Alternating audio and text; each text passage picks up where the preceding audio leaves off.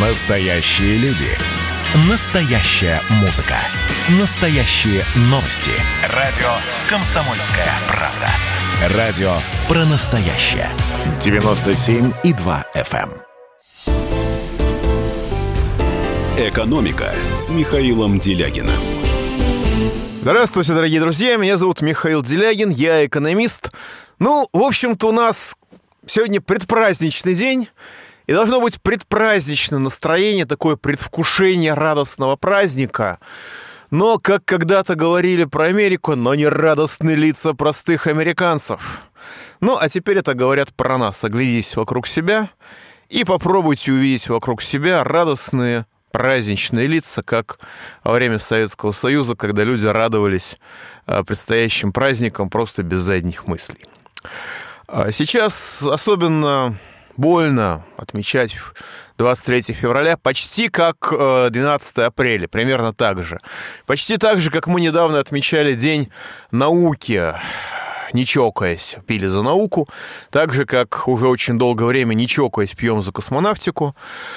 Э, есть много надежд в отношении наших вооруженных сил, есть много радости в отношении наших вооруженных сил, но уже разговор о современной технике, когда армата до сих пор пресловутая не введена в строй, мы видим, когда мы видим все больше и больше рогозинщины в том, что касается вооружений, э, когда со времен Сердюкова не произошло качественного увеличения зарплат э, и надбавок военнослужащим, а качественное увеличение цен произошло. Все это заставляет, в общем-то, с огорчением скорее думать про нашу армию, наши вооруженные силы, про наш военно-промышленный комплекс, потому что начальнички решили, что перевооружение армии закончено, и, соответственно, военно-промышленный комплекс, как можно судить по некоторым действиям, нам толком больше не нужен. Это все вызывает очень тяжелые, даже не эмоции, а тяжелые ожидания, потому что сейчас ожидается нападение Украины на Донбасс. Об этом говорят уже самые разные специалисты в самых разных сферах. Ну и понятно, что Донбассом фашисты не ограничатся, попытаются пойти дальше. Вот. И как это все будет происходить? А вопрос открытый, о котором не хочется даже и думать, учитывая самодовольство российского нынешнего начальства. Ну и мы, на самом деле, 21 год, а, в который мы вступили, это год 80-летия начала войны, это год большого количества траурных дат. В конце года будет 80-летие начала битвы под Москвой, ну, собственно, и перехода наших войск в контрнаступление. Вот, у меня ощущение, что к этому времени э, и внутри э, политическая ситуация и внешняя ситуация будут таковы, что праздновать это особенно не захочется никому. И мы сейчас видим, что э, так же, как пытается наша бюрократия замылить 60-летие, 60-летие победы Гагарина, не потому, что они не хотят это праздновать, просто потому, что им стыдно так же, как и нам. Только нам стыдно за них, а им стыдно за себя. Там тоже довольно много нормальных людей все-таки еще уцелело. Вот точно так же будет очень стыдно а, отмечать 80-летие битвы под Москвой, потому что что там будет на Донбассе, и что там будет к востоку от Донбасса, и что там будет в Ростовской области, и что будет в Воронежской области, а, да и на других территориях Российской Федерации. Все это вопросы сейчас открытые. К сожалению, все это вопросы открытые. И э, есть настроение, что вот сейчас Украина разорвет Минские соглашения, и тогда мы признаем Донецкую, Луганскую Народную Республики как Абхазию и Южную Осетию признали, и, может быть, даже как начнем им помогать, но э, военное соотношение сил там чудовищное. Украина использовала пять лет Минских соглашений. Уже понятно, что Минские соглашения были новым хасавюртом, по сути дела, просто более корректно упакованным. А украинская армия за это время, ну, украинские пропагандисты говорят, что это лучшая армия Европы, ну, не включая в Европу Россию, естественно, Россию, не включая в Европу Турцию. Но в этом отношении я готов, ну, если им не поверить, то, по крайней мере, прислушаться к их высказываниям, потому что тот э, ударный кулак, который стянут сейчас, собран вокруг Луганска и Донецка, это действительно, они, они обеспечили себе качественное преимущество над защитниками, над антифашистами.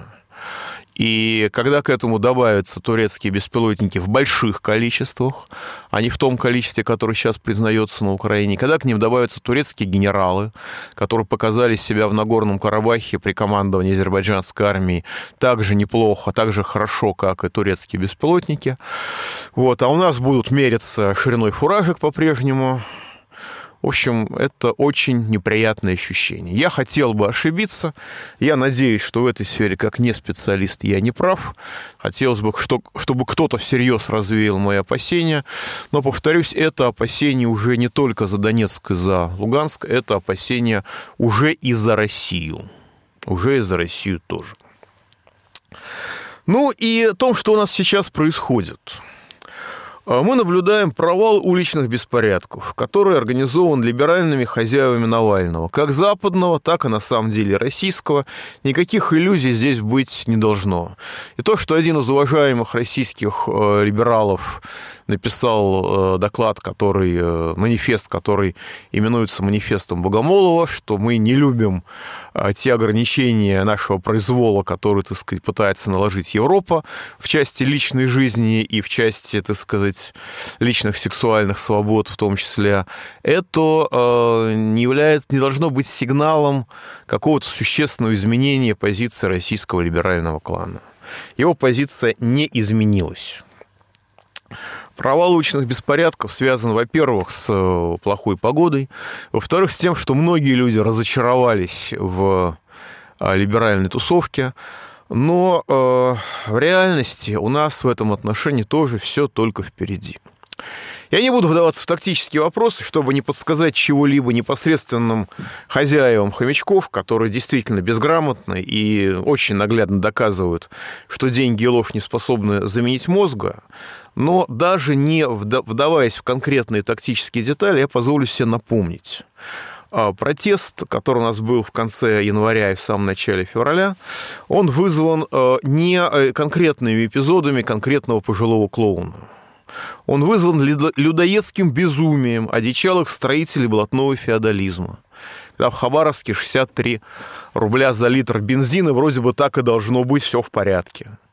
Вот эти одичалые строители блатного феодализма ради воровства, хотя есть и другие гипотезы, более неприятные, насколько можно судить, последовательно разрушают повседневную жизнь людей. И при этом лгут нам так, что многие уже не могут поверить из уст власти просто ничему – Вообще ничему. Вот позволю себе предложить вам простой тест. Скажите, пожалуйста, вот вы лично, я уж не буду проводить опрос на эту тему, извините, пожалуйста, чтобы не было совсем негативных результатов, вот ответьте сами себе. Вот вы лично способны поверить людям, которые при захлебывающемся от денег в федеральном бюджете повышают пенсионный возраст на 5 лет, при этом делая уплату пенсионных взносов бессмысленной, как минимум для почти половины мужчин, которые прекрасно понимают, что до новой пенсии они не доживут точно. Вот вы лично, вот вы лично можете поверить людям, которые методично, годами уничтожают больничные койки профессиональных врачей в рамках так называемой оптимизации здравоохранения? которые приблизили показатели здравоохранения, ну, некоторые показатели, естественно, не все, к дореволюционному времени – а потом посадили нас в прошлом году, по сути, под домашний арест в рамках коронабесия. И которые даже в условиях коронавируса продолжают оптимизацию, то есть уничтожение медицины. Вы этим людям поверить можете? Вы можете себе представить, что люди, которым недоступны таинства ливневой канализации, могут что-то понимать в микробиологии, в вирусологии, в эпидемиологии? Вы можете поверить людям, которые вымаривают нас, как тараканов, искусственно созданным денежным голодом, а, причем делают это в то самое время, когда неиспользуемые остатки средств в федеральном бюджете даже за кошмарный прошлый год выросли до 15,6 триллионов рублей. Вот вы им поверить можете? Вы можете всерьез поверить людям, которые превратили Россию в налоговый рай для миллиардеров и налоговый ад для всех остальных – которые вытолкнули в тень до 30 миллионов человек, по словам их вице-премьера. И вопреки всему мировому опыту продолжают настаивать на том, что чем меньше человек получает, тем больше в процентном отношении с него должно драть государство. И обосновывают эту позицию под тем до смешного нелепым предлогом, что богатые – то есть сами заявляющие это либеральные реформаторы, те самые богатые, которые с видимым удовольствием платят повышенные налоги всем развитым странам, просто принципиально не будут платить налоги России. И вот этот список можно длить почти бесконечно. Вот вы правда можете верить этим людям и не чувствовать себя при этом конченными идиотами. Подозреваю, что, по крайней мере, многие из нас действительно этим людям не верят. И не выходят на улицу, ну, кто-то очень законопослушен, кто-то не любит Навального. Но эти э, преграды к массовым беспорядкам являются несущественными. И со временем они будут разрушены этой самой властью, которая вот так наглядно, честно, чисто и откровенно себя ведет, ну, практически во всех делах во всех направлениях, по всем сферам. Они ведут себя так, что им невозможно поверить, начиная с рассказов, так сказать, о нашем, о нашем благоприятном экономическом положении. Пауза будет короткой. Пожалуйста, не переключайтесь. «Экономика» с Михаилом Делягином. Настоящие люди. Настоящая музыка. Настоящие новости. Радио «Комсомольская правда». Радио про настоящее.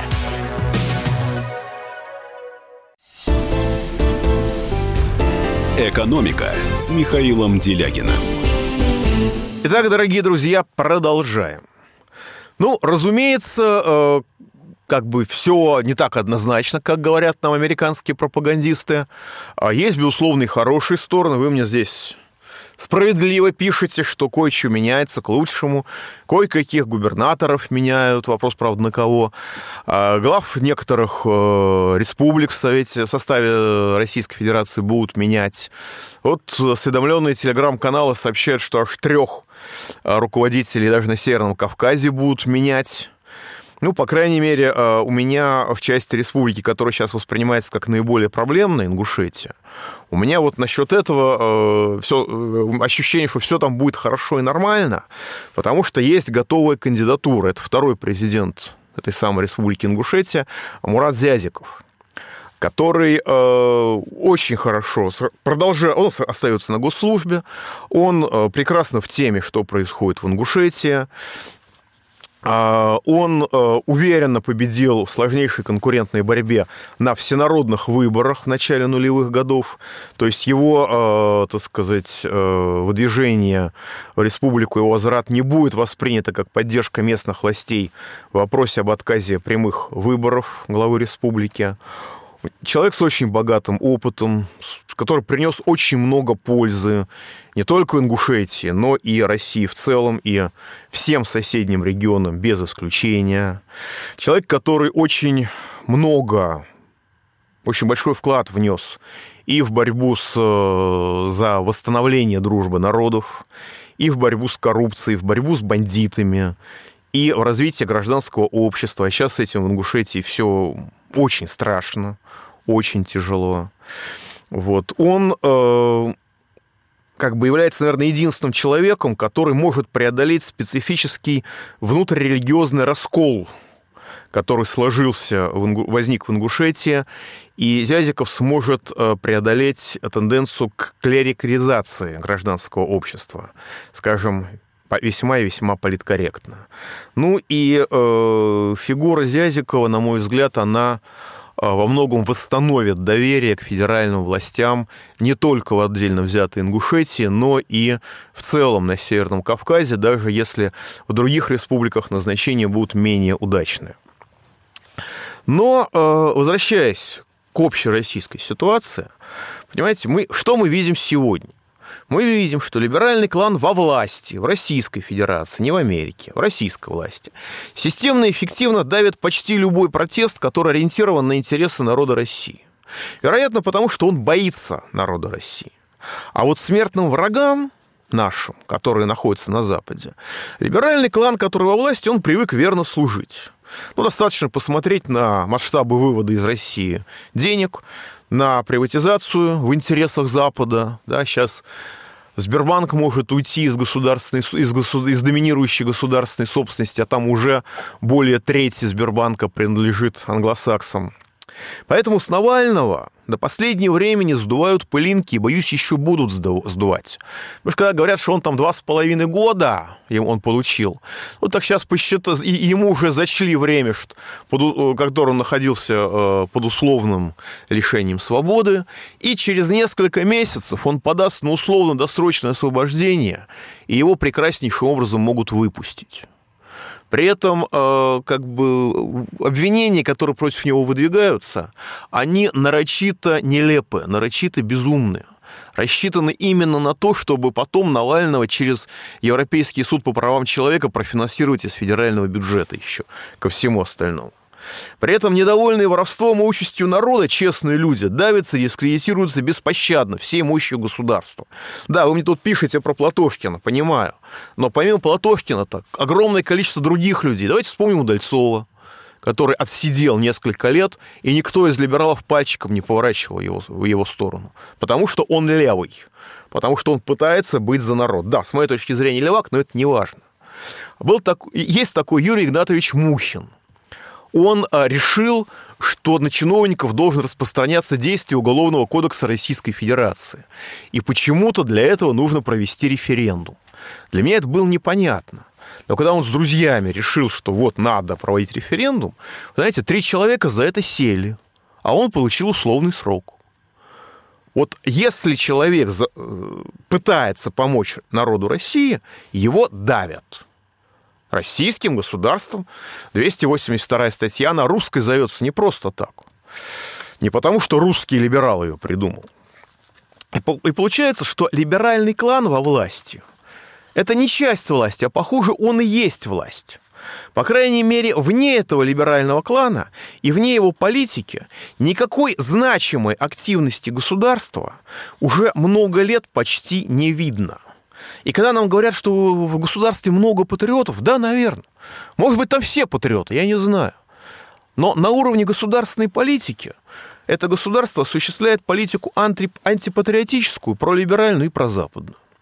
И пока правящая тусовка не перестанет предавать и грабить народ России, саму Россию, пока занятые цифровизацией чиновники будут считать своим идеалом Россию Николая II, а это не шутка, это правда, вопрос превращения Путина в Николая II, высокопоставленных чиновников жертв гражданской войны, а народа России строго по любимому нынешними Столыпину, э, в навоз, на котором будут произрастать другие народы, это просто вопрос времени и не очень сложных политических технологий.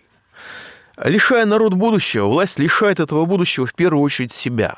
Она этого не сознает. И, если честно, ее уже, ее уже не жалко или почти не жалко. Жалко нас с вами. Привыкшие продавать других, политиканы обычно не замечают, когда продавать начинают и их самих. Я эту фразу придумал про Зюганова, что он сейчас находится в этой ситуации.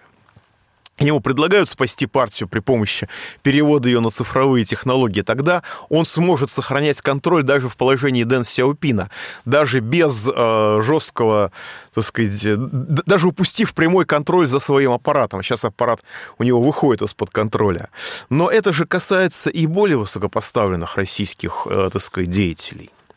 И э, правящая тусовка России в целом так и не смогла заметить ровно по этому правилу что она приговорена Западом.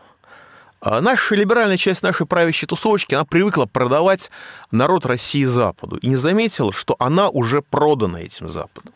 Потому что глобальная конкуренция обостряется, ничего личного. И вчерашних региональных менеджеров, ну, кроме немногих, немногих совсем уж статусных либералов, не буду называть пофамильно, вот эти э, либеральные региональные менеджеры по России, э, внезапно для них уже начинают приглашать за стол просто в качестве еды. Отказываясь от активных стратегических действий, внутри и даже вовне страны, правящая тусовка ставит себя в единственное положение, которое почти гарантирует гибель, в положении стратегической обороны. Ну, просто потому, что для нападающего любая неудача временна. Ему достаточно победить один единственный раз. А для обороняющегося первая же неудача, неизбежная хотя бы по теории вероятностей, станет последней. Ну вот, да, Лукашенко не завезли в августе месяце неизвестных снайперов, поэтому Лукашенко остался у власти. Ну, завезут на второй раз, не завезут на второй, завезут на десятый раз, и не будет Лукашенко. И будет железный занавес от моря и до моря, прекратится не только китайский транзит в Европу сухопутный, только по Турции пойдет, но и поставки российских энергоносителей в Европу. А что касается нашей страны, то же самое. Ну, не было неизвестных снайперов 23 января, не успели. И 31 не успели. А черт его знает. А, может быть, 27 февраля а, в день, а, так сказать, коррупционера, как это у нас называют иронично, может быть, уже успеют подвести. Они подвезут э, через несколько дней, подвезут через пару месяцев к выборам и так далее, потому что материальная и социально-психологическая причина отсутствия у нас будущего для массовых беспорядков, для массовых протестов есть. Я совершенно не а, поддерживаю. Я считаю, что закон нарушать не надо. Но когда государство лишает своих граждан возможности нормально жить, то а, как бы вы ни призывали их э, сидеть по домам, они все равно будут в таком положении, что в любой момент смогут снести эту систему. По крайней мере, такая угроза будет существовать все время. И реализована она может быть нашими стратегическими конкурентами в любой момент. Ну, естественно, пресловутые неизвестные снайперы могут... Да, вы спрашиваете, почему 27 февраля день коррупционера? 27 февраля – это день убийства такого ритуального, демонстративного, чтобы показать, что власть ничего не контролирует, прямо напротив Кремля убили Немцова. Немцов самый честный из либеральных, либеральных реформаторов. А у этого самого честного либерального реформатора, я не возражаю против такой характеристики, нашли, когда начали делить его наследство между многочисленными женщинами, нашли жалкий миллиард долларов. Я думаю, что для людей такого полета действительно жалкая сумма, которая подтверждает то, что он действительно самый честный из российских статусных либералов. Но после этого день его убийства во многих, э, так сказать, социальных группах стали для себя называть днем коррупционера. Но я повторюсь, что если они не, не появятся через несколько дней, они вполне могут быть подвезены попозже. Например, с началом украинского блицкрига на Донбассе по образцу войны в Нагорном Карабахе. Потому что качественное доминирование над защитниками Донбасса украинскими фашистами достигнуто под прикрытием Минских соглашений. Пауза будет короткой. «Экономика» с Михаилом Делягиным. Общение, про обмен информацией, эмоциями. Миша, я не могу это письмо не прочитать. Вас приветствует город-герой Минск. Спасибо вам большое за вашу передачу. Слушаем вас всем цехом. Так, ну вот такой вот э, наш соотечественник из Пекина привет передает. Вот, э, но мы, с другой стороны, очень рады, что нас в Грузии слушают. Привет. Гамарджоба. Гамарджоба. Оттуда самые главные мировые новости у нас приходят. Мир стал плотнее, да, он стал более спрессованным. Комсомольская правда. Это радио.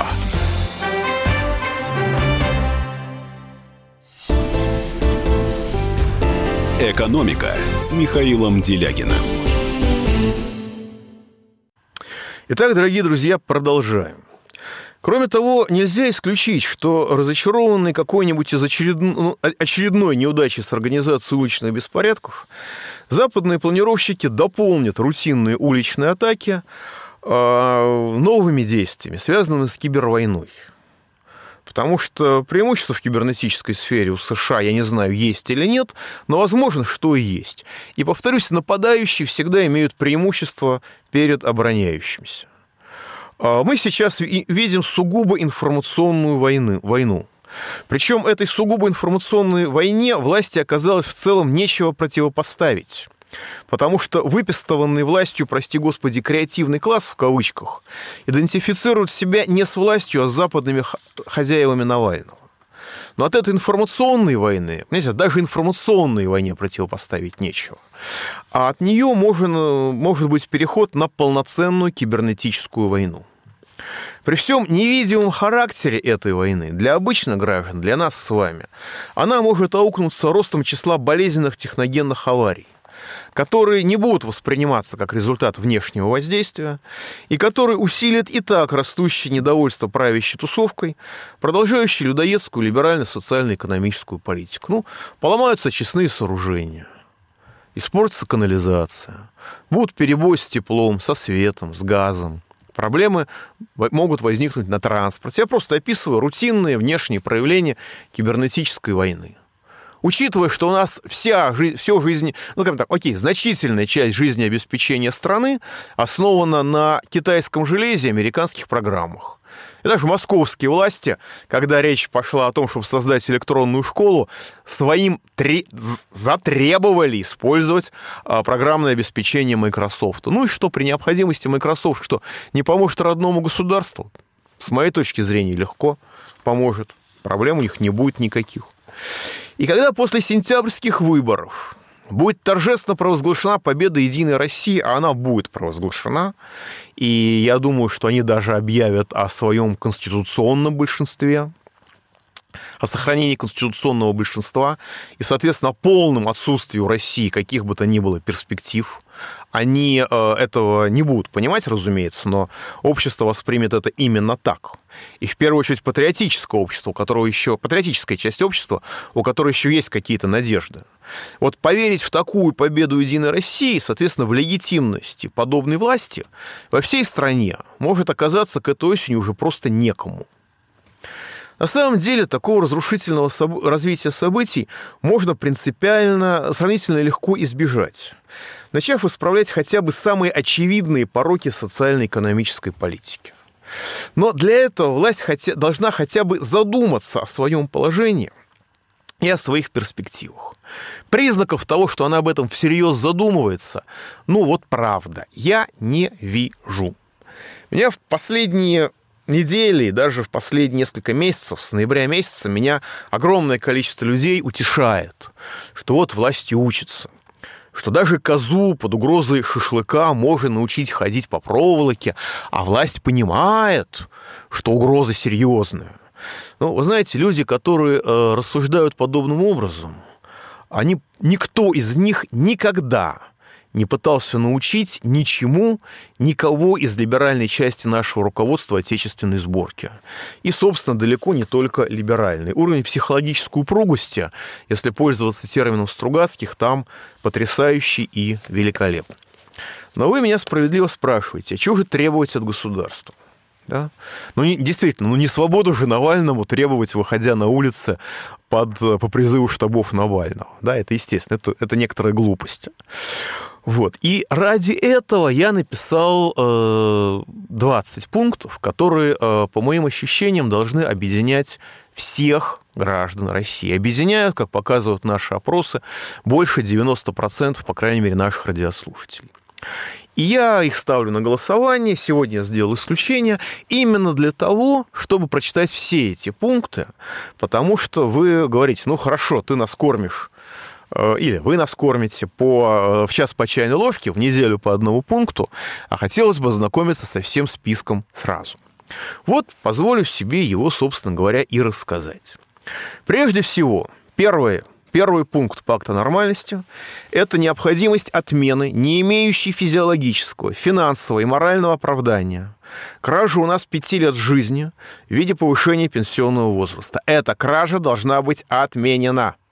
Необходимо вернуть время обычного выхода на пенсию мужчин в 60, женщин в 55 лет. Надо распространить советские принципы пенсионного обеспечения, которые сейчас оставлены только чиновникам, на всех граждан России.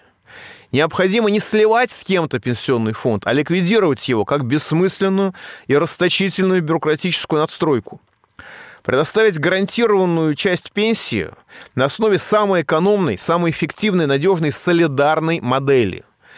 Накопительную пенсию, да, пожалуйста, есть что откладывать, откладывайте, нет проблем. Но пенсия должна обеспечиваться, основная часть пенсии, за счет солидарной модели. Строго говоря, у нас так оно сейчас и есть уже. Потому что пенсионная реформа по либеральным реформаторам, она уже полностью себя исчерпала. Необходимо в соответствии с Конституцией полностью индексировать пенсии военным пенсионерам, работающим пенсионерам и прекратить скрытое воровство пенсий при помощи ползучего увеличения возраста дожития. Когда говорят, ребята, а вы будете э, жить с каждым годом все больше, поэтому ваше пенсионное накопление разверстываем на все большее количество лет, поэтому пенсию мы вам снижаем. Вторая Второй пункт пакта нормальности. Необходимо обеспечить предусмотренное Конституцией право на жизнь гарантированием каждому гражданину России реального, а не фиктивного прожиточного минимума. Третье. Нужно ввести соответствующие практики всех развитых и нормально развивающихся стран мира прогрессивное обложение доходов и, имущества, и имущества граждан. Доход, доходы ниже двух реальных прожиточных минимумов, то есть по-нашему ниже 50 тысяч рублей в месяц. И незначительное имущество, в частности, не элитная недвижимость в пределах социальной нормы, не должны облагаться налогами вообще. Штрафы должны быть пропорциональны доходам и имуществу гражданина, как в Финляндии. Итак, четвертый пункт пакта нормальности, вы за него проголосовали крайне убедительно на прошлой неделе, это пересмотреть итоги грабительской приватизации при помощи, по английскому примеру, компенсационного налога в размере разницы между реальной стоимостью имущества и цены, уплаченной за него приватизаторами. Разумеется, с учетом наросших за более чем 20 лет процентов. В избежании дезорганизации производств предусмотреть возможность выплаты компенсационного налога не деньгами, а пакетами акций. Все очень просто. Если э, олигарх, захвативший тот или иной советский актив, его развивал, в него вкладывался, повышал его капитализацию, для него разница в цене, которую он когда-то не доплатил, будет совершенно незначительной как для Потанина 2 миллиарда за загрязнение арктической природы. Он это, так сказать, сам заплатит и не заметит. А если он это дело не развивал, если он плохой хозяин, тогда э, часть этих активов может даже вернуться в государственную собственность. А пятый пункт пакта нормальности. Необходимо обеспечить использование накопленных государством средств на нужды развития России. Бюджетные резервы – 15,4 триллиона рублей должны служить России, а не непонятно кому. Необходимо гарантировать регионам и местному самоуправлению финансовые ресурсы, обеспечивающие исполнение их обязанностей перед гражданами. В том числе нужно вести уплату налогов по месту размещения производства, а не головных офисов. Необходимо вернуть в Россию выведенные в офшоры корпорации, предусмотрев безвозмездную конфискацию в пользу народа, как бесхозного имущества, всей собственности, которую вывели в офшоры и не перерегистрировали в России в течение полугода. Шестой пункт пакта нормальности. Необходимо ограничить произвол монополий, наделив антимонопольные органы правами, аналогичными имеющимися в развитых странах. Ну, по сути дела, это права экономического КГБ вплоть до возврата цены на прежний уровень в случае ее резкого колебания, по примеру Германии.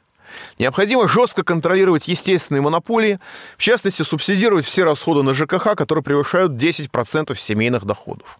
А то у нас в Москве 10% субсидируется, а где-то 15%, а где-то это, в общем-то, работает через пень-колоду. И нужно понимать, что рост цен сегодня вызван не только налоговой агрессией государства против любого бизнеса, и административной агрессии, но и произволом монополий. Потому что когда у нас начинают чудовищно завышать цену на продовольствие, как бы завышая цены как в последний день. Э, коррупционеры воруют, как в последний день, а монополисты завышают цену, как в последний день. Это проявление злоупотребления монопольным положением. Исправить это элементарно. Но для этого нужно захотеть, чтобы общество служило, чтобы власть, извините, чтобы государство служило народу, а не так сказать, глобальным спекулянтам и не собственным коррупционерам. Потому что, извините, как сказал мне один э, средний монополист, а если вы будете ограничивать произвол монополий, чем я буду платить вам взятки? Тоже, в общем-то, позиция, на мой взгляд, имеющая право на понимание. Пауза будет короткой, не переключайтесь. «Экономика» с Михаилом Делягиным. Красное на черном. Красное на черном. Там, где вода И в небе смешки ломаных стрел Я руки протягивал вверх Я брал молнии в гость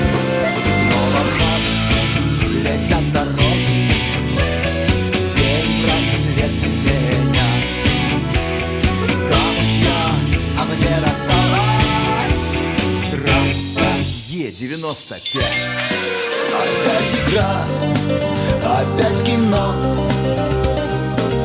Снова выход на бис «Комсомольская правда». Радио поколения Алисы.